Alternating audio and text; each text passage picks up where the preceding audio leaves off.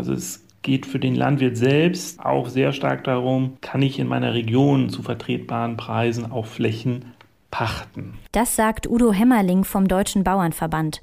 Und genau das wird immer schwieriger, denn Ackerboden ist begehrt und wird immer teurer. Wir fragen uns heute, sind Agrarflächen das neue Spekulationsobjekt? Ihr hört zurück zum Thema am 5. März 2020. Ich bin Eva Morlang. Hallo.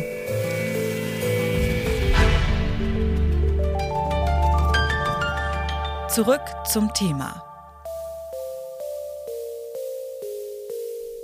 Dass Wohnraum in Innenstädten knapp ist, ist für viele wahrscheinlich keine Neuigkeit. Auf dem Land gibt es dafür mehr als genug Platz. Denkt man zumindest. Auch wenn es auf dem Land keinen Mangel an Wohnraum gibt, besteht ein ganz anderes Problem. Die Ackerflächen werden immer knapper und damit auch teurer. Um ganze 57 Prozent sind die Pachtpreise für landwirtschaftliche Flächen in den letzten zehn Jahren gestiegen. Bundeslandwirtschaftsministerin Julia Klöckner sieht große Investoren dabei als einen zentralen Faktor. Wie auch beim Wohnraum sehen sie in Ackerland eine lukrative Wertanlage. Über diese wirtschaftlichen Entwicklungen spreche ich mit Alfons Bahlmann. Er ist Agrarökonom und Direktor des Leibniz-Instituts für Agrarentwicklung in Transformationsökonomien. Wie ist es überhaupt zu einem solchen Anstieg in den Preisen in der Landwirtschaft gekommen? Nun, man muss äh, insbesondere bei der Landwirtschaft sehen, dass wir in den Jahren 2010, 2013 einen hohen Optimismus hatten mit hohen Agrarpreisen, in der viele Landwirte viel verdient haben. Und äh, gleichzeitig gab es eine sehr großzügige Biogasförderung und in dem Zusammenhang wurden äh, sehr viele neue Pacht- und Kaufverträge abgeschlossen, weil man sich sichere Gewinne ermöglicht hat. Und wer hat da vor allem gekauft und was ist mit diesen Flächen dann geschehen? Man muss beim Bodenmarkt unterscheiden zwischen dem Pachtmarkt und dem Kaufmarkt. Beim Pachtmarkt sind es eigentlich alleine die Landwirte, die die Preise treiben. Beim Kaufmarkt gibt es äh, auch andere Interessenten, wobei das eigentlich nicht ungewöhnlich ist, weil traditionell, selbst in Westdeutschland, gehört ein Großteil der Flächen eben nicht Landwirten, die eben die Flächen überwiegend von ihren Vorfahren geerbt haben. Aber in den letzten Jahren gab es natürlich auch durch die niedrigen Zinsen viele Möglichkeiten für Nichtlandwirte, äh, Flächen zu kaufen, um vielleicht äh, Geld anzulegen, vor der Inflation zu schützen äh, oder vielleicht auch jetzt aktuell Negativzinsen äh, zu vermeiden. Allerdings viele dieser Effekte gelten genauso für Landwirte. Sind diese Flächen aber also alle weiterhin in landwirtschaftlicher Nutzung oder werden sie teilweise dann auch umgenutzt? Die Flächen, über die wir äh, diskutieren, da handelt es sich im Grunde genommen ausschließlich um äh, Flächen, die in landwirtschaftlicher Nutzung sind. Daneben gibt es, aber das ist regional sehr unterschiedlich, natürlich Flächenentzug für Straßenbau, äh, Bau von Gewerbegebieten. Teilweise gibt es auch manche Regionen, wo äh, Flächen für äh, Pferdehaltung attraktiv sind. Allerdings ist das nicht alles so bedeutsam in Regionen wie beispielsweise Mecklenburg-Vorpommern. Und für wen sind diese gestiegenen Pacht- und auch Kaufpreise nun problematisch? Bei den Pachtpreisen sind es im Grunde genommen äh, natürlich Konkurrenzsituationen, die zwischen Landwirten äh, entstehen. Und sie sind vor allen Dingen dann problematisch, wenn die Landwirte ihre eigene Konkurrenzfähigkeit äh, und Rentabilität überschätzen. Wenn Landwirte anfangen zu denken, dass Maschinen- oder Arbeitskosten vielleicht nicht unbedingt berücksichtigt werden müssen, weil man hat ja doch einen Traktor, der freie Kapazitäten hat oder man hat Arbeitskräfte. Aber hier wird vergessen, dass dann irgendwann die Maschinen dann auch ersetzt werden müssen und die Arbeitskräfte auch bezahlt werden müssen. Bei der Konkurrenz mit anderen Betrieben äh, gibt es natürlich teilweise äh, erschwerte Bedingungen für Landwirte, um Land zu kaufen. Aber die Frage ist hier, müssen die Landwirte wirklich die Flächen kaufen? Es gibt natürlich strategische Flächen, wenn äh, äh, die Flächen nah am Hof liegen oder man sie für Dauerkulturen braucht. Aber im Regelfall funktioniert der Pachtmarkt äh, sehr gut. Denken Sie dann also, es müsste eigentlich gar nicht reguliert werden?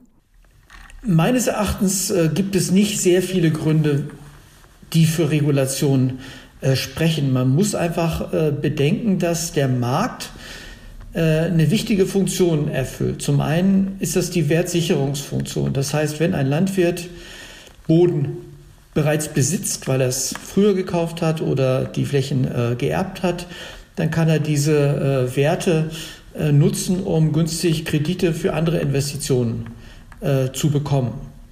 Finden Sie denn dann, dass man überhaupt von Spekulationen mit diesem Boden in diesem Sinne sprechen kann? Für echte Spekulation gibt es keine wirklichen äh, Argumente. Landwirte sehen das natürlich als Konkurrenz, aber vielleicht bedeutsamer ist die Frage, inwieweit äh, hier sag mal, rational auch diskutiert wird über bestimmte Mechanismen oder inwieweit äh, Emotionen und Ideologien äh, eine Rolle spielen. Und Sie haben das Gefühl, dass das Letztere hier überwiegt? Nicht nur mein Eindruck, sondern auch äh, aus unseren eigenen äh, Studien äh, finden wir eine Reihe von, von äh, Phänomenen, die darauf hindeuten, dass die Marktskepsis beim Boden sehr stark auf Emotionen äh, Intuitionen und teilweise auch äh, unrealistische Vorstellungen über wichtige Mechanismen des Agrarsektors und auch über die wichtigen Bedeutungen des, des Bodenmarks und seinen Aufgaben äh, übersehen wird. Von Spekulation würde Alfons Bahlmann also nicht sprechen. Wenn Ackerland immer teurer wird, hat das natürlich trotzdem Auswirkungen, vor allem auf die Landwirte. Gerade bei den aktuell niedrigen Lebensmittelpreisen beschwert sich die Branche ja regelmäßig über ihre finanzielle Situation. Um mögliche Lösungen für das Problem zu diskutieren, veranstaltet das Bundeslandwirtschaftsministerium einen Kongress Boden ohne Bauern, so heißt die Veranstaltung. Mit am Tisch sitzt auch der Deutsche Bauernverband. Wie er die Lage der Landwirte einschätzt und welche Maßnahmen er sich wünscht, das verrät mir Udo Hämmerling vom Deutschen Bauernverband. Welche Auswirkungen haben diese steigenden Grundpreise denn für die deutschen Landwirtinnen und Landwirte? Ja, also erstmal, äh, die Preise sind gestiegen äh, vor einigen Jahren. Die Auswirkungen sind so, dass es natürlich, ich sag mal, schwieriger wird, noch Flächen hinzuzukaufen. Äh, wobei man allerdings sagen muss, die Hauptentwicklungslinie ist ähm, natürlich über Pachtflächen. Also es geht für den Landwirt selbst auch sehr stark darum, kann ich in meiner Region zu vertretbaren Preisen auch Flächen pachten. Und die sind eben auch gestiegen, die Pachtpreise. Die sind auch gestiegen, auch regional unterschiedlich. Aber ähm, da guckt der praktische Landwirt eben auch sehr stark drauf. Kommen da jetzt Landwirte in Bedrängnis? Also ähm, bei den äh, Pachten ist es ja so, da kommen ja viele Einflussfaktoren, eben auch die Konkurrenz der Landwirte untereinander um die Fläche. Während beim Thema Kauf, hier ist natürlich das Problem, hier kommen Einflüsse von außen herein. Kapitalanleger ähm, auf der Suche nach der sicheren Anlage, äh, Stichwort auch Nullzinspolitik, Angst vorm Euro. Das ist sicherlich beim Kauf ein Problem. Und die Landwirtinnen und Landwirte in ihrem Alltag betrifft dann aber eher diese Pachtsituation oder sind die doch auch betroffen von dem, was darüber auf der Kaufebene quasi passiert? Es gibt dann nochmal eine besondere Betroffenheit in, in Ostdeutschland, weil da ja der Staat noch Flächen verkauft. Also der Bund äh, hält ja noch ähm, Verkaufsflächen. Zurzeit äh, sind das noch etwa 100, 117.000 Hektar, die noch zu privatisieren sind, die an Landwirte gehen sollen vor Ort. Und das wird natürlich immer teurer und schwieriger. Und ähm, wieso sind Großinvestoren, von denen jetzt in meiner Anmoderation auch schon die Rede war, wieso sind die problematisch für die Landwirtschaft? wir wollen schon eine, ich sag mal, breite Streuung der Eigentümerschaft weiterhin in der Fläche. Das ist schon im Großen und Ganzen noch gegeben. Es gibt allerdings äh, jetzt äh, schwierige Fälle, wenn zum Beispiel Stiftungen in Größenordnungen Flächen aufkaufen. Die kaufen dann aber nicht einzelne Flächen, sondern ganze Betriebe, in denen Flächen gehalten werden. Das betrifft vor allen Dingen ja, Situationen in Ostdeutschland. Und das heißt, die ähm, Landwirtinnen, Landwirte werden dann können dann trotzdem ihren Betrieb an sich weiterführen, nur jemand anderes betreut das sozusagen, jemand anders nimmt ja, die Ja, es ist eben dann das Problem, dass sozusagen, wenn ganze Betriebe sozusagen en bloc ähm, äh, verkauft werden, gibt es halt manchmal nicht mehr sozusagen die Möglichkeit, dass sich dann die örtlichen Nachbarbetriebe auch weiterentwickeln können. Das ist halt äh, die Problematik hier, wenn äh, externe Investoren mit, ich sage mal, auch Geld von außen hereinkommen, ähm, dass dann die bereits äh, sozusagen anwesenden örtlichen Betriebe Sorge haben, dass sie sich hier gar nicht mehr entwickeln können. Die Bundesregierung konnte sich bisher ja nicht auf eine klare Regelung zum Schutz von Ackerland vor Großinvestoren einigen. Wie sollte Ihrer Meinung nach eine Maßnahme, eine Regelung aussehen? Also zuständig für diese Fragen sind laut Verfassung die Bundesländer.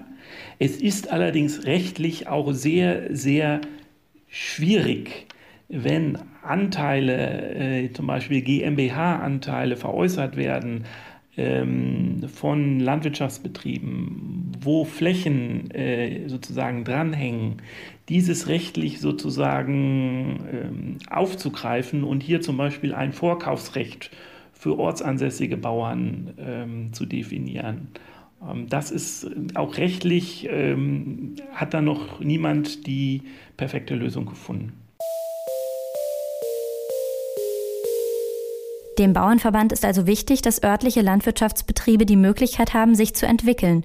Und dazu brauchen sie Ackerfläche. Fläche ist in Deutschland ein knappes und umkämpftes Gut. Sowohl die Landwirtschaft, die Industrie als auch Wohnraum brauchen ihren Platz. Dementsprechend sorgt die hohe Nachfrage auch für hohe Preise. Von Spekulation zu sprechen im Falle der Ackerflächen wäre aber übertrieben. Wie das Land am Ende verteilt wird, ist in Deutschland immer ein emotionales Thema, sagt auch Agrarökonom Alfons Bahlmann. Das war zurück zum Thema am 5. März 2020. Falls euch dieser Podcast gefallen hat, dann abonniert uns doch auf Spotify oder der Streaming-Plattform eurer Wahl. Mein Name ist Eva Morlang. Vielen Dank fürs Zuhören und bis zum nächsten Mal. Zurück zum Thema vom Podcast Radio Detektor FM.